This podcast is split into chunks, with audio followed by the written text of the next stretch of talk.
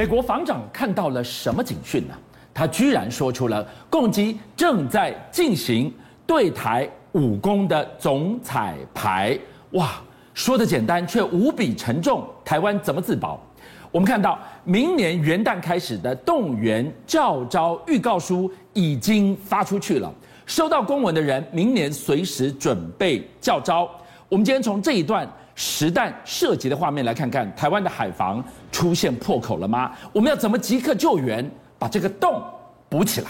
事实上啊，你可以看得到，共机来台的次数真的非常非常多。但是我跟你讲啊，行政院长苏贞昌啊，之前他就举来举出来讲说，二零二一年的今天啊，就以及现在为止，是你知道这一年总共有八百八十架次的这个共机啊，在这个 ADIE 这个地方飞来飞去的。什么概念？这个数字？哎，这个数字意思是什么？你知道，它一天最高的是有五十六架次，但是呢，这个八百八十的这个架次架数哦。等于是二零一九跟二零二零年呢两个年度加起来的总和的两倍啊！十一个月抵过过去两年呢、啊。没错，所以你可以看得到，就是共机扰台的这样的一个次次数跟它的这个架次来讲，哎，真的是非常非常的高。所以大家就开始关注到，你看这两天的新闻，很多人讲说，哇，国防部啊，你不是弄了一个什么 QR code 啊，让大家去扫，对不对？说你有没有可能后备动员的这个部分呢会被这个教点召？结果没有想到，哎，就有民众讲说，哎，我告诉你哦，他收到了这个所谓一百一十一年，就明年度的这个所谓的动员召集的。这个预告，对，居然讲说，哇，你看哦，你这是动员召集预告书，你以那边为一一年的。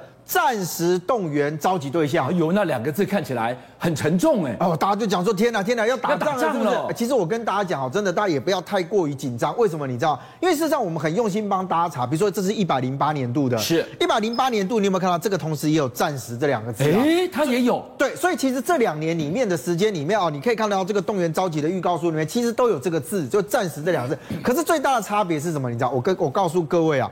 其实你看过去在一百零八年的这一些时候，你会看到他的应招员的须知里面，这边其实其讲的是平时的时候，你的教育召集训练该怎么做。对。可是这这一年确实有不一样，比如说呢。在这一次所收到这个，你会看到应召员的须知居然写说暂时的动员召集，也就这两个最大的差别是什么？我们一般认为说啊，你的这个点教招的部分，只是在平时的时候帮你做训练，对。但是当他这一段加上去的时候，就会告诉你讲说，你真正到了作战状状态的时候，你是必须要拿着这个东西跟你的单位准时报准时报道，而且他还告诉你什么？要共同防卫家园啊！所以回过头来看这个数字。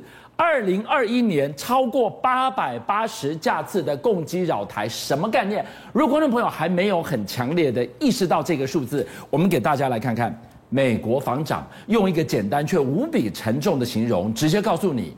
就要备战了。好，那这个是美国防长这个奥斯汀啊，他在一个所谓的军事论坛里面，他就提到说呢，这个共军的战机跟轰炸机，最近不是我们就讲说他的这个都是在 ADIE 的这个地方西南方的地方跑吗？甚至跨过了我们这个最最南端的这个屏东啊，一直往我们这个所谓的东南的这一块去。所以他就讲说，哎，你这个多次的活动，好像是在针对台湾军事行动啊，做叫什么？做叫做彩排啊。嗯、那这个彩排的其实概念来自于，因为它不是单纯的只有飞而已，你会看到它基本上都是成为编队的状况。对。不同的空层是，而且它就算是预警机或者是轰炸机，它基本上会搭所谓的歼字辈的，比如说歼十六啊、歼十啊这些这个战机。那看起来其实感觉上就是做一个整体的编队的飞行。所以大家就在想说，哎，那如果你今天只是做一架次、两架次，如果是这样的话，可能大家还觉得压力没有这么大。一天来五十几架次，一年来高来八百多架次。当然会，大家觉得想说，哎，你如果每一次每一次来的都是不同的，然后大家都在做这个预呃这个练习的话，那是不是很有可能为进攻行动再做准备？所以方长讲这句话呢，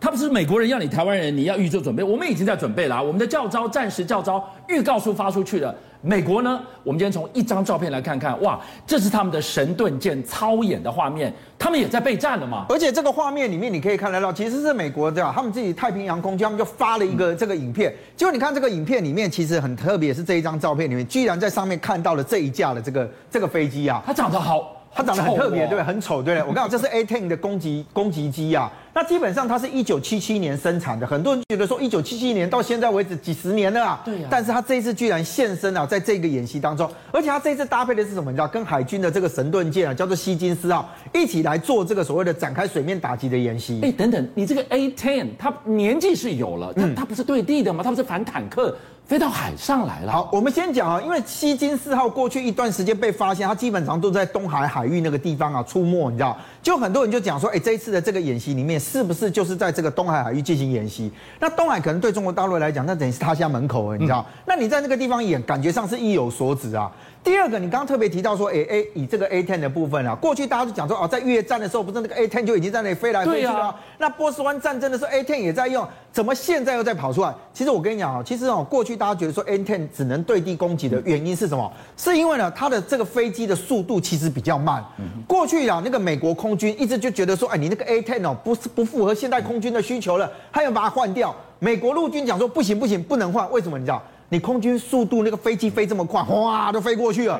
啊，你飞过去地面目标，你能不能看清楚？你怎么轰炸？所以他们一直要求，就是说 A10 的这第一个它的速度慢，第二个是什么？你知道它的滞空时间比较久，尤其在波斯湾战争的时候，他们居然可以打掉那个飞毛腿飞弹的那个发射车，你知道吗？哦，那为什么会这样？因为这么准吗？我我跟你讲，因为发射车通常是要发射前一刻，它才会把它开出来之后把那个阵地架起来嘛。而且你在这么高的高空，它就是这个小丁点黑点点在地面呢，你看不到。但是 A ten 因为它可以比较低空的滞空的时间比较长，所以它比较容易发现目标。所以当时在波湾的时候，大家就发现到说，哎，你 A ten 真的好用，你知道？好，但美国空军呢，后来也因为陆军他们强烈要求之后，他们现在就改了。他说，那没关系，我把 A ten 升级，我把它升级完了之后，让它能够符合现代化的作战。为什么？你知道？好，比如说我们刚刚讲到 A ten 通常都是你飞到目标物的上空之后开始丢飞弹，开始轰炸，对不对？他说没有，我现在帮他升级到它可以做什么？做四距外的攻击。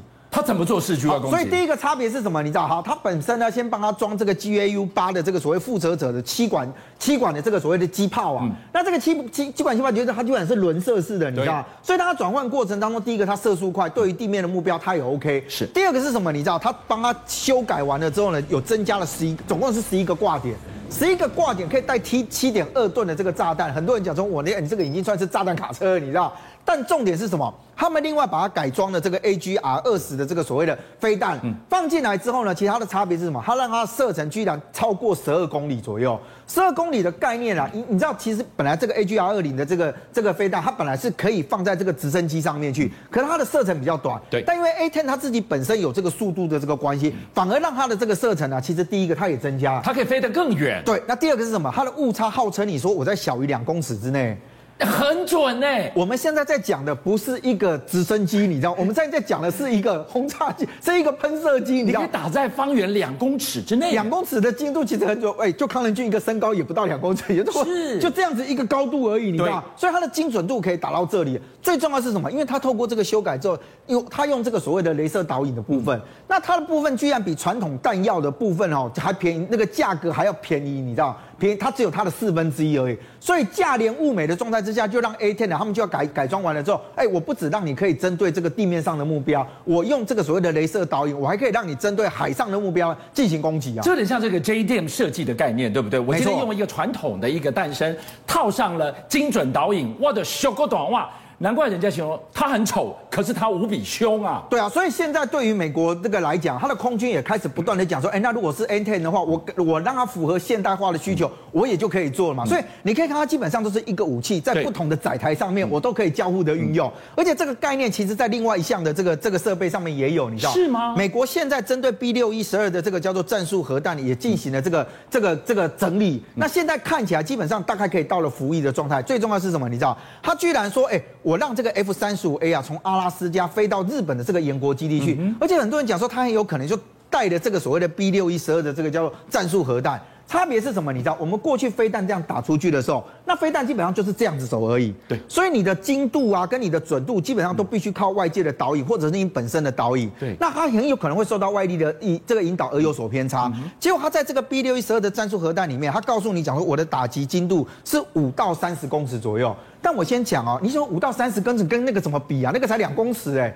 可是我们在讲的叫做核弹哎，哇，核弹下去，你说它怎么不准也是毁天灭地耶。好，而且他告诉你讲说呢，它这个核弹基本上它有四种当量可以选择，是，所以我可以针对小目标、中型的目标或大型的目标选择我的爆炸当量，嗯、那我可以攻击的的这个东西就多了，你知道？嗯、再来就是他告诉你说，我可以很精准的稳定，为什么？你知道？我在尾端的部分，除了我有这个所谓的可动的尾翼之外，最重要的是什么？嗯、我让它可以自体旋转，是在自体旋转。的意思就是我可以调整方向啊，对，我不是只靠这样子飞行。我如果发现有问题，我可以透过旋转的方式去稳定我的整个方飞行的这个方向的时候，它就告诉你说，我搭上我的新型导航系统，我甚至让它可以具有钻地的功能啊！哇，它不但是一个微型的核弹。它还有钻地弹的同等特性。回头你来看哦，它的载具是什么？它载具居然是 F 三十五 A，而且这一次它居然从远从阿拉斯加长途奔袭到日本的岩国基地，这是要给共军释放一个什么讯息？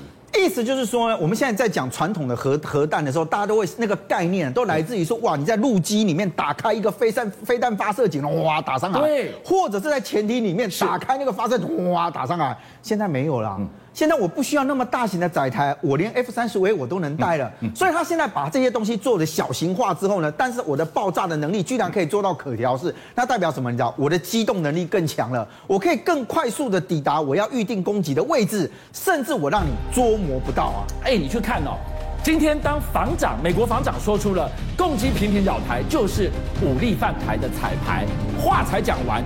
东海老美就来军演了，然后 F 三十五 A 直接阿拉斯加就直接开拔来到了日本岩国基地，动作接二连三呢。所以你看得到美国现在在打的一个如意算盘，就是说你中国大陆即使你有很多的军事发展，是已经开始告诉大家讲你走向军事强国。邀请您一起加入五七报新闻会员，跟俊相一起挖真相。